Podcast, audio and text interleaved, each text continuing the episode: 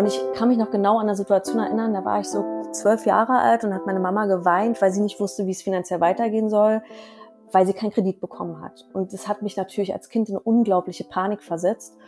Und das, ich habe für mich in, an diesem Tag wahrscheinlich manifestiert, dass ich sowas niemals haben möchte. Und deswegen habe ich auch keine Kredite. So. Und deswegen habe ich auch bisher keine Firma gegründet, wo ich mir Geld von außen geholt habe.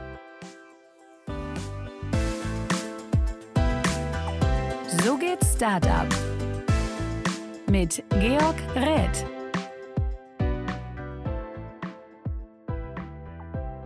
Ich bin Georg Räth, ich bin Journalist bei Gründerszene. Ich hatte gerade bei LinkedIn einen Post gelesen, der hat mich echt überrascht. Der war von Eileen Liebig. Sie ist Seriengründerin und hatte geschrieben, dass es im vergangenen Jahr bei ihr echt mies lief. Ihr Unternehmen, das ist momentan Clap, es hatte hohe Kosten, sie hatte keine Einnahmen und durch den Stress musste sie auch noch ins Krankenhaus. Und ich fand das aber überraschend positiv zu dem, was man sonst so bei LinkedIn liest. Das war nämlich super ehrlich, aber natürlich auch super frustrierend. Und ich darf heute mit Eileen dazu sprechen, was da passiert ist. Denn Druck, Stress, Misserfolg, das gehört natürlich zu einem Unternehmen irgendwie und zu einem Startup-Alltag dazu. Und Eileen war so freundlich, heute mit mir darüber zu sprechen. Vielleicht und bestimmt auch über schöne Dinge. Mal schauen. Also, hallo Eileen. Hallo Georg. Die Podcasthörer, die vielleicht schon länger dabei sind, die kennen dich vielleicht sogar schon. Wir hatten ja schon vor etwas über zwei Jahren besprochen. Das war Ende 2021. Das fühlt sich jetzt schon sehr, sehr lange her an. Das war vor allen Dingen eine andere Zeit. Das war nämlich Corona. Äh, weißt du noch, wie sich das damals angefühlt hat? Oh ja, ich glaube, das war das äh, Business-Abenteuer meines Lebens. Ähm, eine positive Welle voller neuer Abenteuer und voller Benefit, Applaus von außen, ganz viel Einnahmen. Und das war wirklich ein grandioses Jahr mit einem grandiosen Team. Das hat irrsinnig viel Spaß gemacht. Da hätte ich eigentlich also jeden Tag positiv drüber reden können und bin eigentlich jeden Tag mit Schmetterlingen im Bauch aufgewacht, weil es einfach ein sehr, sehr cooles Erlebnis war. Also mal abgesehen davon, dass Corona halt einfach privat gesehen einfach eine nicht gute Zeit war, auch für viele businesstechnisch nicht.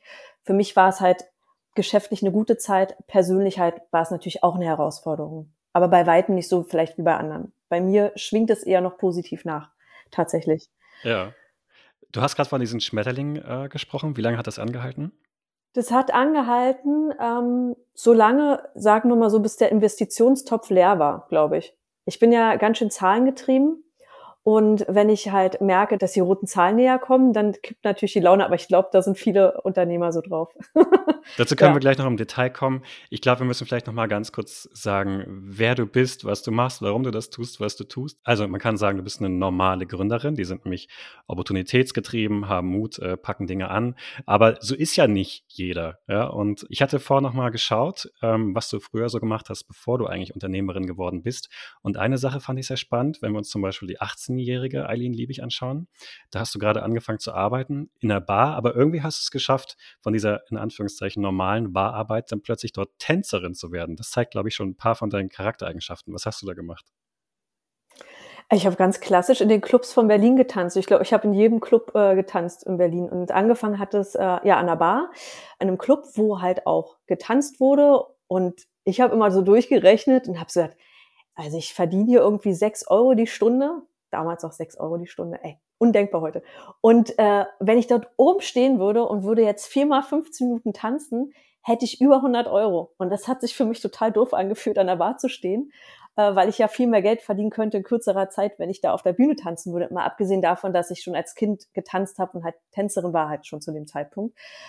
Und äh, dann habe ich gefragt, ob ich das nicht machen könnte und durfte vortanzen. Und ja, so ist es dann gekommen, dass ich dort Tänzerin wurde.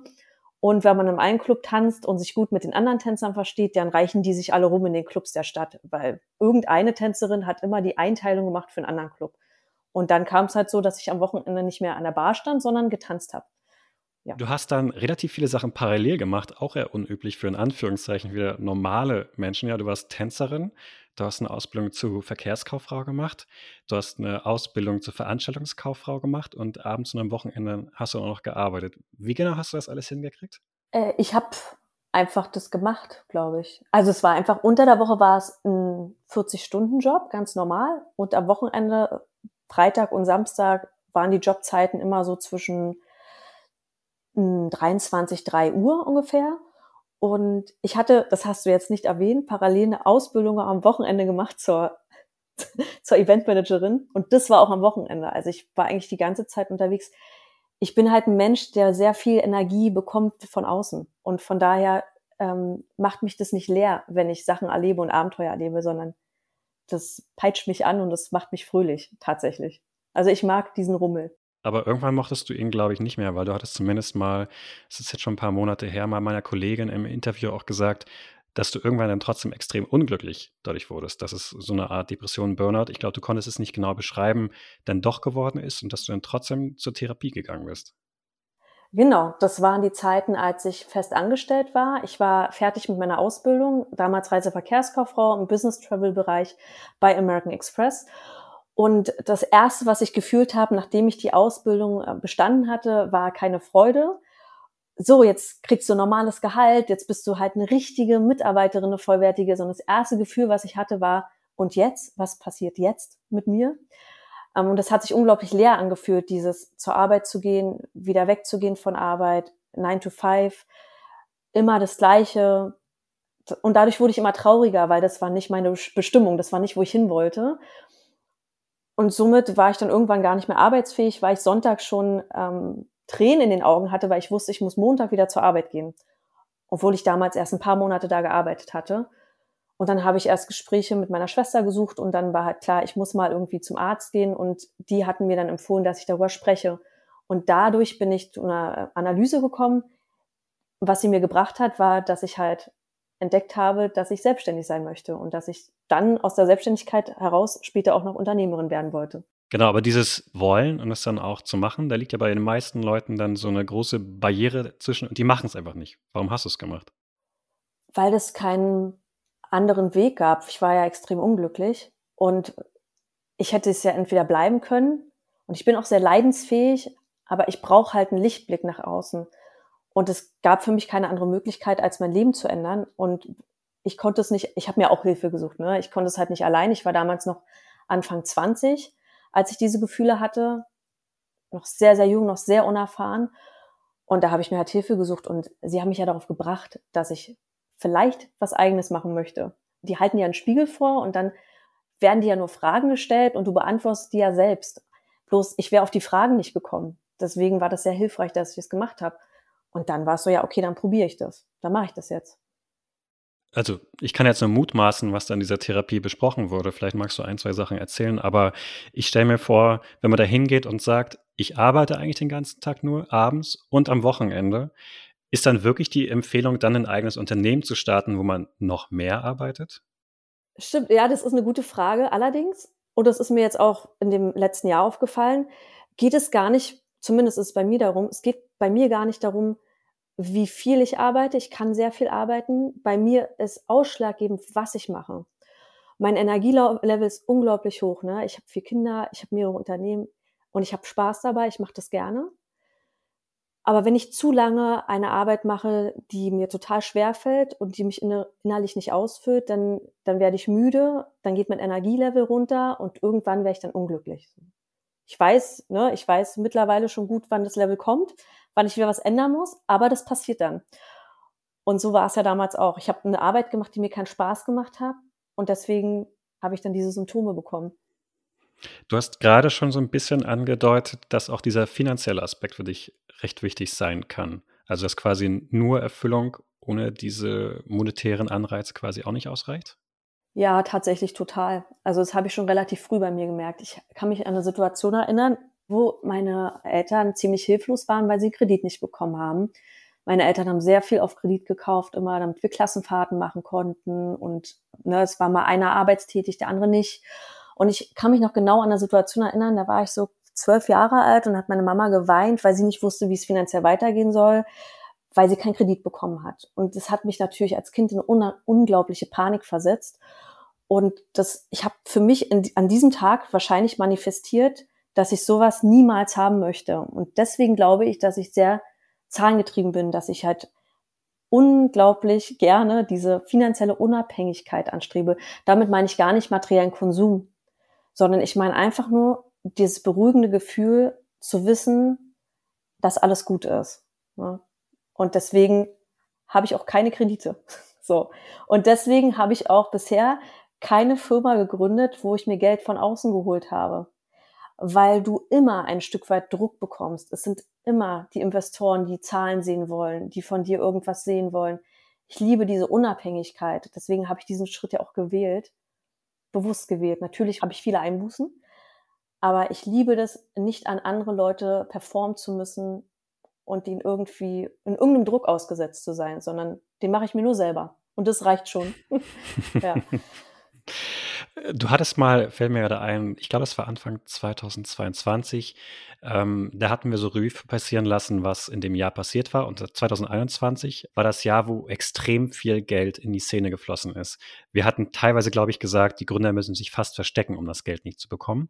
Und da hattest du gesagt, wenn ich es richtig im Kopf habe, ist es ja gar nicht so leicht, einfach dieses Geld zu bekommen. Also hattest du doch mal drüber nachgedacht, Geld von außen einzuholen?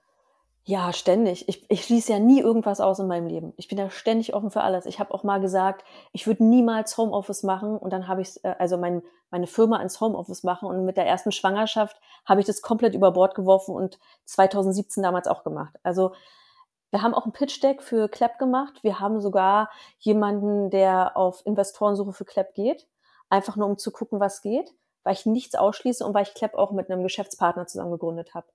Und wenn wir doch davon überzeugt sind, dass diese Person ins Unternehmen passt und mit reinkommt und mit Geld reinbringt, vielleicht machen wir es dann doch. Aber jetzt gerade bin ich so glücklich, wie es ist und habe es bisher die letzten zwölf Jahre so gehandhabt. 2020, als du dein zweites Unternehmen gegründet hast, dann musstest du im Homeoffice sein. Das war ja dann Corona. Darüber hatten wir gerade ganz schon kurz gesprochen. Für die Personen, die vielleicht vor über zwei Jahren nicht so gehört haben, was du da getan hast, können wir, glaube ich, vielleicht noch mal ganz kurz erzählen, was da passiert ist.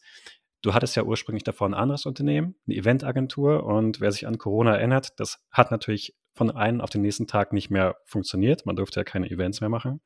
Ähm, also bist du auf die Idee gekommen, ich muss ein anderes Unternehmen gründen. Gleichzeitig warst du schwanger. Das sagt auch wieder, glaube ich, ziemlich viel über dich aus.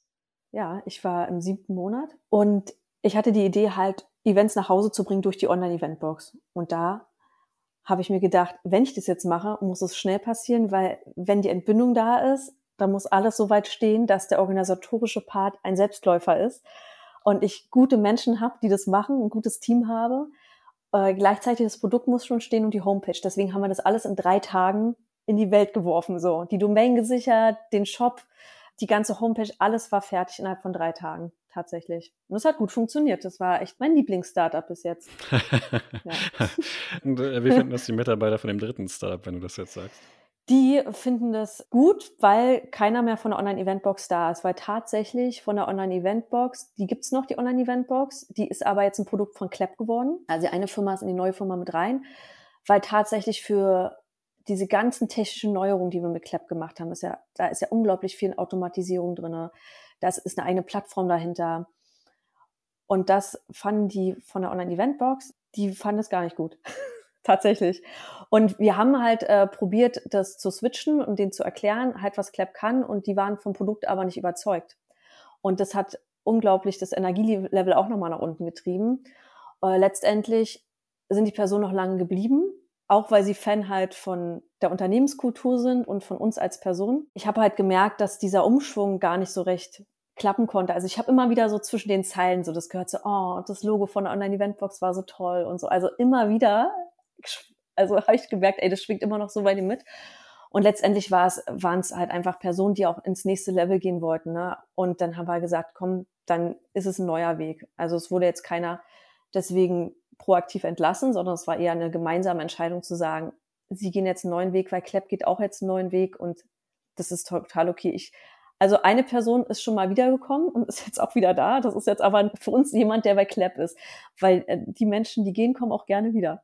Ich hatte mich übrigens gefragt, warum hast du das, also jetzt Clap, da geht es ja um Mitarbeitergeschenke aus einer Box zum Beispiel, überhaupt gegründet? Online-Eventbox musstest du ja quasi gründen, weil da kam Corona. Aber irgendwann war Corona wieder vorbei. Musstest du dann Clap gründen? Das habe ich mich letztes Jahr, als ich äh, so down war, zwischenzeitlich auch gefragt. Aber tatsächlich muss ich die Frage ganz klar mit Ja beantworten. Das war total notwendig. Ich habe damals als die Online-Eventbox schon da war, habe ich auch schon gedacht, und es hatte auch mal jemand bei euch im Instagram-Feed drunter gepostet, als dieser Beitrag kam, dass ich gegründet habe, hat jemand gesagt, und was ist nach der Online-Eventbox? Und tatsächlich, diese Frage hatte ich mir auch die ganze Zeit gestellt, weil ich wusste, irgendwann gibt es einen Hype gegen Online-Events, wenn wieder Live-Events möglich sind. Und deswegen muss ich weiterdenken. Und wie kann man das ganze Produkt skalierbar machen? Es gab verschiedene Sachen, warum ich mir Gedanken darum gemacht habe, dass es ein neuer Name sein muss und eine neue Seite sein muss und Next Level sein muss. Clap ist ja ein Wertschätzungspartner. Das heißt, du kannst halt Wertschätzung als Unternehmen, wenn du eine gute Unternehmenskultur hast, dann ist Clap dein on top. Ne? Dann brauchst du Clap quasi on top als Wertschätzungspartner. Momentan sind wir auf dem Stand, dass du völlig automatisiert deine Wertschätzungsgeschenke über Clap bestellen kannst und zwar sehr persönlich mit Videonachrichten, mit deinem Logo. Am Ende sieht die Box so aus, als hättest du sie als Arbeitgeber selber gepackt und verschickt mit deinem Logo, mit deinem Füllmaterial, Seinpapier, alles in deinem Design für Geburtstage, Onboarding und die Online-Eventbox ist nur Online-Eventbox. Das heißt, niemand, der ein Onboarding machen möchte von neuen Mitarbeitern, der Geschenke zum Geburtstag sucht, der ein Sorry für Kunden sucht, wenn man ein Fauxpas passiert ist. Es gibt ja sehr viele Wertschätzungsmomente. Niemand googelt die Online-Eventbox. Das heißt, die ganze Verpackung musste verändert werden. Das musste halt auch ähm, das ganze Verpackungsmaterial. Es ging nicht einfach nur eine Box, die du rausschickst. Du musst jetzt über Full Branding nachdenken, über Magnetboxen. Das Ganze muss noch wertiger sein und mehr Automatismus. Jetzt ist es mittlerweile so weit, dass du dich einfach einloggen kannst und dir alles selber zusammenstellen kannst. Du hast einen Full-Service-Konfigurator. Du kannst von dort aus sogar das Tracking sehen in der Plattform. Wo ist deine Box gerade? Oh, sie kommt retour, was willst du damit machen? Also da ist so viel Arbeit reingeflossen, dass du einfach jetzt innerhalb von fünf Minuten für mehrere Menschen Geschenke erstellen kannst. Ganz, also wirklich mit wenigen Mausklicks sehr persönlich. Und das gibt's noch gar nicht auf dem Markt. Und das ist einfach nicht die Online-Event-Box. Die Online-Event-Box ist eine Box für Online-Events. Auch selbst konfiguriert, aber das haben die Mitarbeiter noch selber gemacht. Jetzt sind wir mit Clap so weit, dass du dir das selber konfigurieren kannst. Warum hast du nicht einfach gesagt, okay, Corona ist Geschichte, ich mache wieder das, was ich vorher gemacht habe? Also in deinem Fall zum Beispiel Mias Diaz, die Eventagentur. Das war schon damals, bevor die Online-Eventbox gegründet hatte, für mich nicht mehr so viel Herausforderung und ein bisschen langweilig. Und deswegen war ich total froh, dass ich gezwungen wurde, was Neues zu machen. Und jetzt wieder gezwungen wurde, was Neues zu machen, um wieder ein Stück weit zu wachsen und weiterzugehen. Es gibt die Eventagentur noch, aber die fordert mich nicht mehr so heraus. Die Aufträge kommen von sich aus, ja. Aber was heißt dann gezwungen? Also du zwingst dich ja selbst, oder? Das meinte ich zu dir, den Druck mache ich mir ja selber, weil ich brauche keine Investoren. Ich mache mir schon selber so, okay, was ist jetzt das nächste Level? Also wie kann es jetzt weitergehen? Das heißt, man muss schon davon ausgehen, dass wenn wir in zwei Jahren sprechen, du zwei andere Unternehmen gegründet hast. Hm, du kannst davon ausgehen, dass ich vielleicht irgendeine Initiative gemacht habe oder irgendwas Neues ins Leben gerufen habe. Also mich interessiert total zum Beispiel die gewaltfreie Kommunikation mit Kindern. Das finde ich total spannend. Also das ist gerade was, wo ich mich ganz viel weiterbilde und total schön finde dass es sowas gibt. Und wenn es nach mir ginge, müsste jeder, der einen positiven Schwangerschaftstest hat und über die zwölf Wochen ist, erstmal einen schönen Kurs besuchen, damit es mit dem Elternsein auch klappt mit der Kommunikation. so. Das sind ja immer Themen, die sind immer nah am Menschen. Ja, bei Events zum Beispiel geht es ja auch immer eher um den, um den Menschen oder es geht um physische Produkte. Aber wenn ich jetzt ein Investor zum Beispiel wäre, den ja momentan noch zu 50 Prozent ablehnst, sage ich mal, dann fragt er immer nach der Skalierung und du bist abhängig von äh, Logistik und von externen Faktoren und händische, so nicht mhm. leicht automatisierbare Arbeit. Warum tust du das an? Das ist wahrscheinlich, weil es mir Spaß macht, Freude zu bringen. Also Spaß ist einer meiner Werte. Und ich glaube, dass es deswegen so ein Thema ist. Events machen Spaß. Also du machst Leuten Freude. Geschenke auch. Aufmerksamkeiten. Und selbst das letzte Thema, was ich jetzt angesprochen habe mit, ähm, mit der gewaltfreien Kommunikation mit Kindern und Kindern in Verbindung kommen, ist ja auch eine Sache, die Spaß ist, zumindest für den Empfänger. Okay, auch wenn es dir selber teilweise Druck macht und ähm, wenn wir zu dem zurückkommen, was ich am Anfang angeteasert hätte, dich teilweise sogar ins Krankenhaus bringt, darüber können wir vielleicht ganz kurz sprechen. Da geht es ja um das Jahr 2023 und da hattest du, das hast du gerade auch schon mhm. angeteasert, vorab Clap gegründet und in dem Post bei LinkedIn hast du zumindest gesagt, ich weiß nicht, ob es das ganze Jahr betraf, aber du hattest sehr hohe Kosten und keine Einnahmen. Meinst du damit wirklich, du hattest im ganzen Jahr keine Einnahmen? Ich hatte keine Einnahmen für mich als Person. Also ich hatte kein, ich habe mir nichts ausgezahlt. Also die Gründer haben sich nichts ausgezahlt und ähm, du konntest gerade, also du hast gerade so das so über Wasser gehalten, weil wir haben ja gerade ein Produkt ins Leben gerufen und natürlich haben wir Rechnung geschrieben und natürlich haben Kunden bei uns gebucht und manche Kunden haben auch den Post gesehen und haben gesagt, ah, ist ja äh, cool zu wissen, was eigentlich dahinter alles steckt an Arbeit und welche Menschen und fand es total cool. Aber ich habe mir nicht einmal irgendein Gehalt ausgezahlt quasi. Ne? Also es gab nichts für mich und das bin ich überhaupt nicht gewohnt. So, ich bin einfach total schwarze Zahlen gewohnt. Das ist für mich totales Neuland gewesen. Ich habe auch, als ich die Eventagentur gegründet habe, da war ich Anfang 20, da habe ich mir ein ganz kleines Büro gesucht damals am Ostbahnhof an der Mercedes-Benz Arena. Das ist jetzt gar nicht mehr denkbar, aber da gab es damals noch bezahlbare Flächen. Und da habe ich parallel Pilates und Zumba-Kurse gegeben und habe dadurch mir das alles finanzieren können, habe immer ganz, ganz niedrige Fixkosten gehabt und habe dadurch ganz schnell schwarze Zahlen gehabt. So.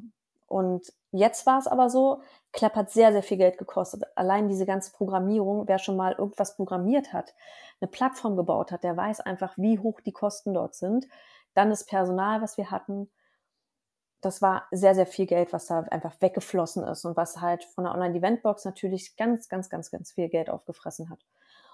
Und dadurch, dass ich, wie ich vorhin erwähnt habe, sehr zahlengetrieben bin, kann ich damit vom Energielevel her gar nicht gut umgehen, wenn das alles alle wird. So, das macht mir einfach Druck. Zahlendruck ist bei mir was, was psychisch bei mir was Negatives auslöst. Das musste ich einfach letztes Jahr lernen, dass es passiert. Und das war's. Aber bedeutet das, dass du vorher schlecht kalkuliert hast? Hm. Ob ich schlecht kalkuliert habe? Ich denke schon, dass ich schlechter kalkuliert habe, als ich dachte. Also ich, wir hatten gedacht, dass wir viel schneller ähm, das Produkt fertig bekommen. Wir hatten gedacht, das Produkt braucht so drei Monate und es hat aber zwölf Monate gedauert. Das war einfach verkalkuliert oder also total schwierig, weil was ist passiert? Du hast halt ein was gebaut, dann ging wieder eine Schleife los mit Befragung von Menschen. Da musstest du daneben stehen, gucken, okay, was klickst du jetzt? Wo stellst du dir gerade eine Frage? Was müssen wir ändern? Also was es an Zeit gekostet hat und dann wieder an IT-Kosten. Ja, das war dann schon fett, auf jeden Fall. Ja. Und dann hattest du geschrieben, du bist im Sommer ins Krankenhaus gekommen. Das passiert ja nicht von einem Tag auf den anderen. Wie ist das passiert? Ja, ich glaube, ich habe das gar nicht so gemerkt oder ich habe zu sehr, wie sagt man, im Außen gelebt, dass ich das gar nicht mitbekommen habe. Ähm, angefangen hat es so mit so Symptomen wie ganz normale, ich sag mal, so Schuppen auf der Haut, also Haarschuppen, so ist jetzt kein schönes Thema. Hat man bei mir nicht gesehen, weil ich blond bin, aber das habe ich natürlich selber gemerkt. Und dass ich halt immer das Gefühl hatte, ich habe ir irgendwie geht die Hose schwer zu, aber nicht, weil ich zugenommen habe, sondern weil man so einen Stressbauch bekommt, so einen Blähbauch einfach. Und es hat sich auch immer angefühlt, als ob irgendwas total spannt, als ob der Körper so spannt. Damit hat es angefangen, das habe ich aber alles einfach ignoriert. So. Das war halt einfach nur. Und wann war das ungefähr? Hm, das war bestimmt schon im Frühling, wo ich das einfach aber einfach so weggedrückt habe und weitergemacht habe, so wie eine Dampfwalze. Einfach weitermachen. Und dann habe ich gemerkt, dass ich so einen Druck auf der Brust bekomme. Und da war ich gerade alleine mit meinem Dreijährigen zu Hause. Und da habe ich dann Panik bekommen, weil das war so ein Druck auf der Brust, Stress. Okay, nicht, dass du jetzt einen Herzinfarkt hast. Also ich habe halt sofort Angst bekommen und habe dann schnell meinen Mann angerufen, der dann schnell gekommen ist, damit ich äh, ins Krankenhaus fahren kann. Das Krankenhaus, der Arzt ist hergekommen und hat dann gesagt, er möchte mich gerne mitnehmen, weil es mit, dem, ähm, mit den Untersuchungen nicht so geklappt hat. Die, das Gerät hat nicht so gut funktioniert. Und dann bin ich mitgefahren und habe da eigentlich nur die ganze Zeit äh, Tränen in den Augen gehabt. Und die Ärztin, die mich untersucht hat, die war total unfreundlich und total barsch, so wie es halt, wie es halt bist auf so einer Aufnahmestelle. Wenn du, kann mir das auch schon vorstellen, warum man so drauf ist. Aber sie wurde dann ganz schnell ganz weich, weil sie halt gemerkt hat, dass es äh, mir nicht gut geht, so. Und hatte dann irgendwie auch ein bisschen Mitleid und hat dann halt gesagt, hm, das klingt jetzt alles so, als ob es Richtung Burnout geht, so. Und hat dann alle Blutuntersuchungen gemacht und hat dann gesagt, es ist nichts mit dem Herzen, es ist alles in Ordnung. Es ist einfach ein, ein Sodbrennen. Also das, ein Sodbrennen kann sich bei jedem Menschen anders äußern. Ich habe das gar nicht. Anscheinend habe ich es aber doch und zwar, das fühlt sich an wie so ein Brennen im Brustbereich. Das wusste ich nicht, dass das ist. Natürlich war das eine, eine totale Erleichterung, dass es nichts ähm, am Herzen ist und nichts Ernsteres ist in dem Sinne, also nichts Organisches. Und Stress ist halt ein richtig, richtiges Arschloch. So. Also Stress kann halt deinen ganzen Körper kaputt machen und du kriegst es gar nicht so mit. Das passiert halt einfach so von innen, ne? Das, was mit deinem Magen passiert. Und dann musste ich halt nochmal auf den Reset-Knopf drücken und sagen, okay, wo stehe ich denn gerade? Was können wir jetzt anders machen? Aber was hat dir da am meisten Angst gemacht? Dachtest du da zuerst auch an dein Unternehmen? Was passiert, wenn ich jetzt ausfalle oder wenn ich jetzt nicht mehr weitermachen kann? Oder denkst du dann eher, fuck, was habe ich bloß gemacht, dass mein Leben so weit gekommen ist? Oder woran denkst du da als erstes? Ähm, mir flossen eigentlich so die ganze Zeit die Tränen und ich dachte so, äh, du, musst, du musst jetzt was ändern. Und als das war, als ich zuerst dachte, das wäre was mit dem Herz, was sie relativ schnell ausschließen konnten, war natürlich so, ich habe ja nur an meine Kinder gedacht, die ganze Zeit. Das war mein erster Gedanke, so, dass ich jetzt nicht da bin und ähm, was passieren würde, wenn ich dann nicht mehr da wäre, natürlich. Und dieses, du musst dich jetzt hinsetzen und du musst jetzt was ändern. Und natürlich der Gedanke, ey, guck, wo du gerade hingekommen bist, warum bist du jetzt hier? Was hast du denn da jetzt verpasst? Was hast du denn da nicht gemerkt? Du hast gerade von dem Reset-Knopf gesprochen. Den gibt es ja im echten Leben nicht. Das heißt, was hast du stattdessen getan? Ach so. Warum sagst du das? Ähm, erstmal habe ich so eine, habe ich mich zusammengesetzt mit meinem besten Freund, meiner Schwester, meinem Mann und wir haben halt überlegt, was wir machen könnten, um den Stress runterzubekommen.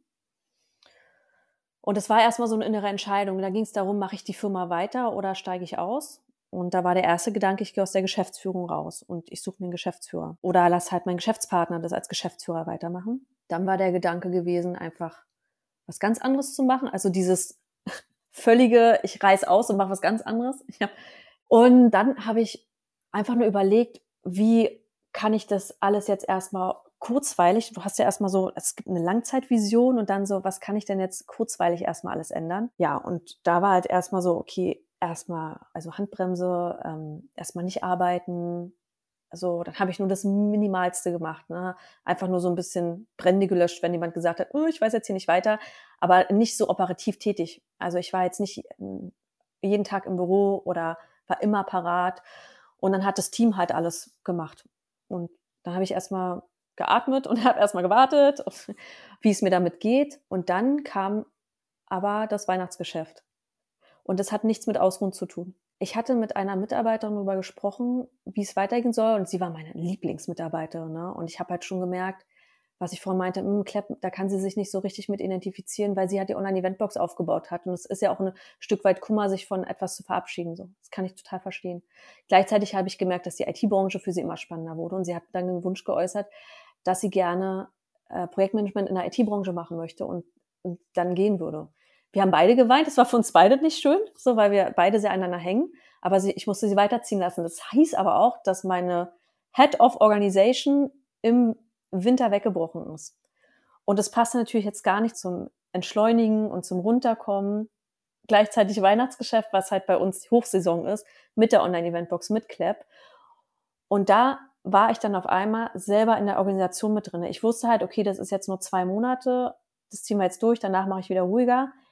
Und es hat mir unglaublich viel Spaß gebracht. Also ich habe halt gemerkt, dass mein Energielevel wieder nach oben gegangen ist, weil ich war wieder an den Menschen dran. Ich habe denen geholfen beim Verkauf. Ich habe das alles dem präsentiert. Die waren alle, ich habe die ganzen Demo-Termine mit den Kunden gemacht. Die waren alle super happy. Und du hast zum ersten Mal als Gründer die Lorbeeren geerntet von dem, was du das ganze Jahr über gebaut hast. Und das war endlich soweit. Also ich war endlich dabei, alles einzusammeln an Gold, was ging so. Ich meine jetzt nicht das Geld an sich, sondern ich meine das Lob und die, dass, ey, was habt ihr da Tolles gebaut? Das ist ja total cool. Ich empfehle das auf jeden Fall weiter. Und dafür war es so wichtig, dass ich die Position wechsle und wieder reingehe, richtig in das Unternehmen, wo ich die anderen Monate immer von außen, alles von außen mir angeschaut habe und da immer alles gesetzt habe. Es war richtig gut, wieder in den Maschinenraum zu gehen. Das hat mir unglaublich gut getan, mich wieder in die eigene Firma zu verlieben, in die Prozesse und halt zu sehen, was geht denn eigentlich noch. Weil da geht noch viel mehr Automatisierung zum Beispiel. Da geht noch viel mehr Self-Service, dass der Kunde sich selbst alles zusammensucht, selbst alles macht und dabei Erleichterung verspürt. Da muss ich jetzt wirklich nachfragen. Und ähm, also ich glaube, das Erste, das ist, glaube ich, nicht für jeden die Lösung, ja, wenn man quasi überarbeitet war, sich dann direkt wieder in die Arbeit zu stürzen. Das muss man, glaube ich, als erstes vielleicht so kommunizieren. Und die zweite Frage, glaubst du, das ist langfristig jetzt die Lösung? Ist es nicht. Das war jetzt im Weihnachtsgeschäft die Lösung und das ist ja jetzt vorbei. Ich habe ja äh, davor jetzt auch wieder ein sehr verkürztes Arbeitszeitmodell auch. Also ich arbeite quasi Teilzeit und mein Partner auch. Und das ist uns einfach enorm wichtig, dass wir am Nachmittag Zeit mit der Familie haben. Das war es aber schon immer. Ich habe das schon bevor, das hat mit Corona angefangen, da mussten wir uns auch schon so einteilen. Da mussten wir auch immer diesen Wechsel machen, wer wann arbeitet. Und jetzt machen wir es aber sogar so, dass wir beide zeitgleich mit den Kindern Zeit verbringen und nicht immer nur einer von beiden. Definitiv Luxus. Also ich kenne wenige Eltern, die beide Teilzeit arbeiten, aber auch gleichzeitig Zeit für die Kinder sich nehmen. Du hattest dazu ja auch noch einen kleinen LinkedIn-Post abgesetzt. Und ich weiß nicht, ob das als Diss gegen andere Unternehmer gemeint war. Da hattest du ja im Speziellen diese Nanny angesprochen, die sich ja einige erfolgreiche Unternehmer dann leisten. Ich kenne das so, ich höre dann häufiger, ja, es ist gar kein Problem, Kinder und äh, Unternehmen gleichzeitig zu haben. Aber im Hintergrund ist dann eben da eine Nanny oder wer auch immer, die Großeltern, die sich dann um die Kinderbetreuung kümmern. Meinst du das damit? Ich meine tatsächlich damit, dass wir Zeit mit den Kindern verbringen wollen und dass die Nanny für uns keine Option ist. Wir haben auch, wenn wir abends mal weggehen zusammen, haben wir auch jemanden, der auf die Kinder aufpasst, meine Eltern oder auch meine Freundin von uns. Aber es ist, und das, ich meine das jetzt auch gar nicht vom Geld her, dass man jetzt Geld für jemanden ausgibt, der kommt. Tatsächlich haben wir das auch manchmal, dass wir eine ehemalige Kindergärtnerin hier haben, die auf die aufpasst. Aber wir haben dieses Modell nicht, dass wir dieses, wir holen die Kinder selber von der Kita ab und von der Schule ab, weil wir das wollen. Und ich denke, dass die anderen Unternehmer sich davon gar nicht gedisst fühlen, weil die das auch wollen. Weil wenn sie das, du hast ja eine Wahl. Und wenn du ein Unternehmen gründest, das ist ja nicht, dass du im Gefängnis sitzt, sondern du willst ein Unternehmen gründen. Und du hast ja die Wahl, willst du das Unternehmen gründen 24 Stunden am Tag oder weißt schon, wie ich meine, ne? dass du nur halt abends nach Hause kommst, früh morgens geht's wieder los oder willst du das nicht? Und bei mir ist es halt so, dass ich unglücklich werde, wenn ich meine Kinder lange nicht sehe. So. Und wenn ich die aber jeden Tag sehe, dann fühlt sich das für mich besser an. Aber ich meine damit nicht nur das zu Bett bringen, sondern ich meine richtig in Verbindung mit denen sein. Also zu wissen, was beschäftigt sie gerade, was macht sie sehr glücklich, wo kann ich sie unterstützen beim Wachsen. Und es ist etwas, was mir, was mir fehlen wird, wenn ich die Zeit jetzt verpasse. Ich weiß nicht, ob es ein Diss ist. Ich glaube, es weißt du was? Ich glaube, das ist nur für die Leute ein Diss, die das machen, aber unglücklich dabei sind. Ich glaube, für die wäre das wahrscheinlich ein Angriff, weil sie merken, dass es Gefühle in ihnen auslöst. Ich glaube, es ist gut, darüber mal zu reflektieren. Vielleicht weiß man dann erst, ob man äh, angegriffen wurde oder nicht. Aber du hattest gerade gesagt, dass du quasi noch mitbekommen möchtest, wenn sie noch so klein sind. Was glaubst du, was machst du denn, wenn deine Kinder größer sind, du vielleicht jetzt, keine Ahnung, nochmal drei Unternehmen gegründet hast? Soll es immer so weitergehen? Also hast du da irgendwie so ein Endziel, was passieren soll noch in deinem Leben oder machst du erstmal dann weiter und schaust, welche Opportunitäten da auf dem Weg liegen? Also ich habe noch zwei Bonuskinder, die sind 12 und 13 und da weiß ich halt, nur mal um das kurz abzuschließen, wie wenig Zeit man auf einmal mit den Kindern hat, weil die halt sich gar nicht mehr so für einen interessieren, so wie vorher. Ähm, mein Ziel ist schon, dass ich in einem anderen Land später lebe, äh, am Meer, wenn es geht. Das wäre schon ein Ziel. In Portugal mit der Gitarre. Portugal mit der Gitarre oder in Spanien mit der Gitarre. Ich glaube eher Spanien wahrscheinlich, weil ähm, mein Partner und ich sehr gerne Salsa Bachata tanzen. Hm, eher sowas. Es geht vom Ziel her gar nicht so um, wie viele Firmen ich gründe. Das mache ich, glaube ich, weil ich Abenteuer mag und weil ich Neues mag. Tatsächlich strebe ich eine finanzielle Unabhängigkeit an, mehr passives Einkommen, um mehr noch damit Zeit zu verbringen, was mir noch Spaß macht. Ich habe auch mir vorgenommen, in diesem Jahr eher smarter zu werden, so ne? Prozesse zu vereinfachen, Sachen, die jetzt sind, zu optimieren. Ich will gerade gar nichts neu erfinden. Ich will das, was jetzt da ist, besser machen und schöner machen, um die Qualität zu steigern. Ob das in meinem Leben ist oder im Unternehmen. Und das sind so die Ziele gerade. Was für passives Einkommen schwebt dir davor? Du hattest zum Beispiel vor zwei Jahren, glaube ich, war das gesagt, vielleicht war es auch vor anderthalb Jahren, dass du zum Beispiel darüber nachdenkst, mal Business Angel zu werden. Ist das so eine Richtung? Ja, das habe ich auch schon einmal gemacht. Es hat nicht funktioniert. Das Unternehmen gibt es nicht mehr. Puff. Aber ich habe zumindest angefangen damit. Lag das gut an dir? Nee, das lag nicht an mir tatsächlich. Das lag an der Gründerin. also ich habe sie halt unterstützt, wie ich konnte, aber irgendwann ist sie, sie hat sich selber schon ähm, verschuldet gehabt. Also sie hat selber schon äh, einen Kredit aufgenommen für ihre Firma, hatte da noch eine Geschäftsführung drinne gehabt. Die Geschäftsführung ist aber dann abgesprungen, weswegen auch die Investoren abgesprungen sind. Und dann hatte sie den Salat und dann war sie irgendwie irgendwann wie abgetaucht. Also sie, also es ging auch gesundheitlich dann gar nicht mehr gut bei ihr. Also es hat sie wirklich gesundheitlich sehr mitgenommen. Es war auch nichts, wo ich dann ähm, nochmal hingehen und gesagt habe, ja, aber hier geht noch was und da muss noch was. Ich habe einfach gemerkt, die ist innerlich alle. Da gibt, da ist. Also ich habe auch eher in die Menschen rein investiert als in die Idee, tatsächlich. Aber die war irgendwann, war Game Over, hat man gemerkt. Ja, aber das habe ich zumindest versucht und das würde ich auch äh, auf jeden Fall wieder machen. Äh, das schreckt mich gar nicht ab. Ich habe auch mal äh, in Aktien investiert, die nicht funktioniert haben. Mein Gott, so, das passiert halt. Eine Sache hatte ich noch gesehen, über die wollte ich mit dir noch sprechen. Ähm, das war eher so eine Art witziger Post von dir. Da hattest du Revue passieren lassen, was du zuletzt gelesen hattest. Und ähm, normalerweise, wenn das auf LinkedIn passiert, dann holen da die Leute ihre großen Gabler Wirtschaftslexikone oder äh, Elon Musk Biografien oder irgendwas raus und du hattest äh, stattdessen Kinderbücher äh, so vor dir aufgereiht und äh, präsentiert, die du gelesen hattest. Kann ich natürlich verstehen als Elternteil. Hast du da aber tatsächlich so jetzt auch Wissen für dich rausgeholt, vielleicht sogar für Unternehmen? Manchmal ist es ja sehr niedrigschwellig. Sowas Genau, wie das sei wollte nett ich zu deinen sagen. Mitmenschen, Ja, das können ja auch genau, Mitarbeiter ganz sein. niedrigschwellig, äh, Umgang mit Mitmenschen freundlich gestalten und ich finde, das hilft total bei der Persönlichkeitsentwicklung, wie du einfach lernst, anderen Menschen noch besser zuzuhören und zwischen den Zeilen zu hören, für die Entwicklung von Empathie und für die, ja, fürs in Verbindung stehen miteinander. Und das ist ja auch, wie man mit Mitarbeitern umgeht. Ich gehe auch ganz anders mit Mitarbeitern um, als zu dem Zeitpunkt, wo ich noch keine Kinder hatte. Natürlich auch, weil ich mich weitergebildet habe, aber als ich damals Anfang Mitte 20 war und Mitarbeiter hatte, das ist ein Unterschied Tag und Nacht, wie es jetzt ist. Weiterbildung bringt was, aber das waren jetzt nicht die Kinderbücher. Die Kinderbücher haben halt dafür gesorgt, dass ich mehr die Kinder verstehe und das ist ja auch was Gutes, weil so manchmal sage ich Die auch, Unternehmer von ja, die morgen. Unternehmer von morgen, das ist total wichtig. Würdest du das deinen Kindern wirklich raten, jetzt wo du weißt, wie, wie stressig das auch sein kann? Oder Ich würde denen gar nichts raten, glaube ich. Ich würde den, ich würde, nee, ich glaube, ich würde denen gar nichts raten, weil ich einfach so spannend finde, was von denen kommt, aus, aus ihnen selbst heraus, weil ich muss denen gar nichts raten, weil ich denen ja die ganze Zeit das vorlebe, wie ich es mache. Und sie können ja dann selber entscheiden, boah, will ich sowas oder nicht. So wie meine Eltern zum Beispiel. Sie haben mir vorgelebt, eine Arbeiterfamilie zu sein, die Geld mit nach Hause bringt, trotzdem nicht genug Geld hat, immer wieder verschuldet ist und sich Sorgen macht. Was hat's gebracht bei mir? Ich habe mir gesagt, ach du meine Güte, ich muss einen anderen Weg finden, das will ich auf gar keinen Fall. Und jetzt kann es sein, dass unsere Kinder sehen, boah, die müssen aber auch oft mal abends den Rechner aufmachen, da habe ich ja gar keinen Bock drauf. Ich suche mir einen schönen Job, wo ich nur 9 to 5 arbeiten muss und das war's. Kann sein. Äh, Hauptsache ist doch, die sind glücklich. Ne? Und wenn die diese finanzielle Unab- Unabhängigkeit gar nicht brauchen, auch okay. dann, äh, Eileen, danke, dass du heute da warst. Ja, schön, dass ihr mich eingeladen habt. Es hat wieder Spaß mit dir gemacht. Sehr gerne. Und äh, natürlich auch an die Zuhörer. Schön, dass ihr wieder eingeschaltet habt. Und wir hören uns nächste Woche wieder. Bis dann.